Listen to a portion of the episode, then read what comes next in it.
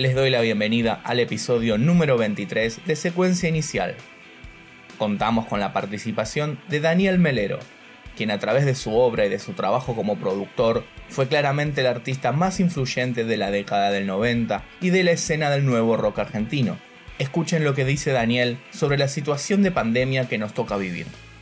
Me afecta, la vivo con disgusto y con inevitable paciencia, que me parece que es el único camino que, podemos tener en este momento. Y nada, pero no, no sé, no, no estoy, no me siento muy, feliz con, sobre todo porque siempre me he considerado del grupo de riesgo toda la vida. Así que, que ahora me protejan tanto me tiene sorprendido, pero también me parece un poco bien, por otro lado. Y nada, extraño mucho volver a ir a estudios de grabación. Em, estaba por la mitad de la grabación de la banda de sonido de una película que se, llama, se va a llamar Weekend. Y, y de un fin de semana a, la próxima sesión, el mundo cambió. Y por supuesto que sí podría, como muchas veces lo he hecho, continuar haciendo cosas en mi casa. desde hace mucho tiempo he vuelto a, la idea de, la colaboración en estudio con otros artistas en el lugar, charlar sobre lo que se hace en el lugar, tener las respuestas físicas que los demás proveen en un diálogo y, y, hoy estamos en un universo en el que somos todos talking heads y resulta todo muy completo y, poco eh, preciso para, para cómo simulamos que es. Quiero entrar en tus cosas, revisar. Continuamos hablando de La Ruta del Opio, su reciente disco, realizado junto a Diego Tuñón de Babasónico. Comenzamos por el arte de tapa y luego Daniel habla del proceso de creación del disco. Pero el arte de tapa es de Gabriel Rudd, que colabora muy habitualmente conmigo. Eh, hace las puestas en escena de mis shows y ha hecho algunas, varias tapas ya también de proyectos míos. Gabriel es más de, visitarme en el estudio de grabación ah, que en casa. Él, y es bastante solitario, a él le queda muy bien la cuarentena, aunque también lo agota. Y este, nada, me parece un arte de etapa realmente brillante. Es, bellísima. ¿Vos tuviste alguna idea, participación o fue una idea de, Él vino a conversar con nosotros muchas veces, me conoce bien, sabía de qué se trataba esto desde los primeros esbozos y naturalmente además eh, él tiene un sello como artista muy reconocible, sobre todo también en las esculturas virtuales y, este, y a mí me interesaba ese tipo de impresión, inclusive que haciendo virtual es absolutamente un organismo extraño.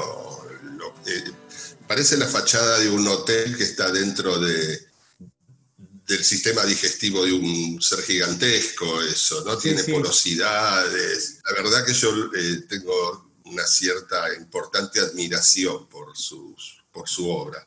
Y, introduce muy bien a lo que es el disco después, ¿no? Porque yo acá lo veo como. Sí, sin ninguna duda, sí, sí, sí. Con un montón de accesos, con un montón de. La colabora. Sí, sí. A mí lo que me dio la impresión cuando lo escucho el disco, que, lo relaciono mucho con el arte, es que cada vez que lo escucho encuentro cosas nuevas. No es, un, no es un disco que, bueno, lo escuchás un par de veces, no.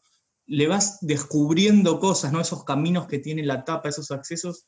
Por eso me, me impresionó eso pasa Con los discos que termina uno amando más en la vida, me parece. Así que me siento muy halagado de que suceda eso. Nos pasa a nosotros que lo hicimos.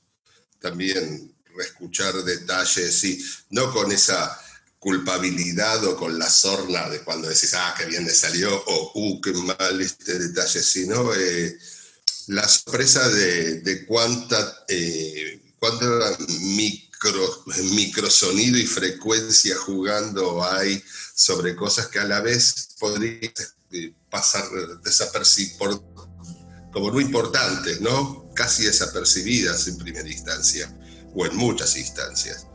Y, el, y eso se, ahí se le notan los seis años de elaboración.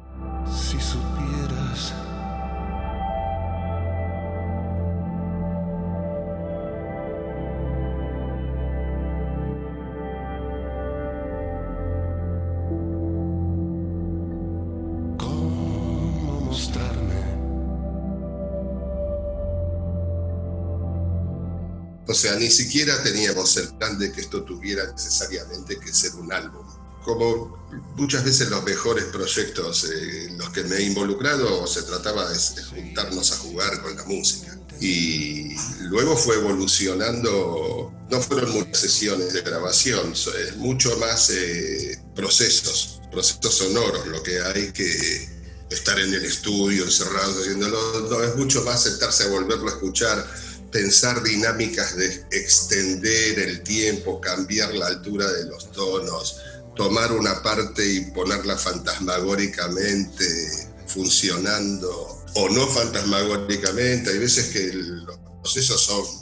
El tema es el proceso lo que se escucha, ¿viste? Como el exceso del afecto por el efecto. El Diego giraba, nos encontrábamos de vuelta. Muchos días eh, nos reuníamos solo para, para escuchar música y, y después en 15 minutos ocurría música o cambiábamos algo de, de los temas. Y generalmente la música que escuchábamos tenía muy poco que ver con, Sí. con esta que estábamos haciendo. Eh, la verdad que por suerte y por placer estuve haciendo muchísimos discos en colaboración o como masterizando, como productor y también discos míos.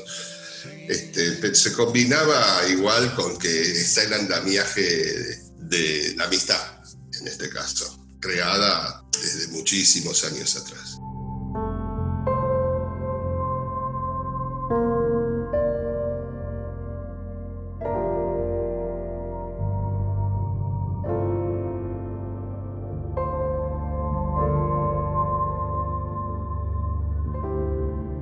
Terminamos de escuchar Gotas, del disco La Ruta del Opio. Antes sonaba Si Supieras, del mismo disco, y al inicio del episodio escuchamos un clásico de Melero, Quiero estar entre tus cosas.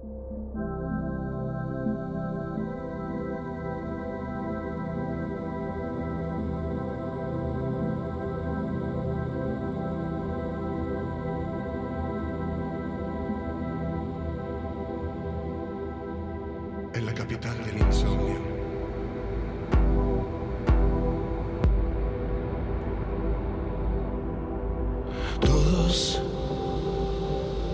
Todos simulan dormir. Finalizamos este episodio con la canción que cierra la ruta del opio, Los Seis,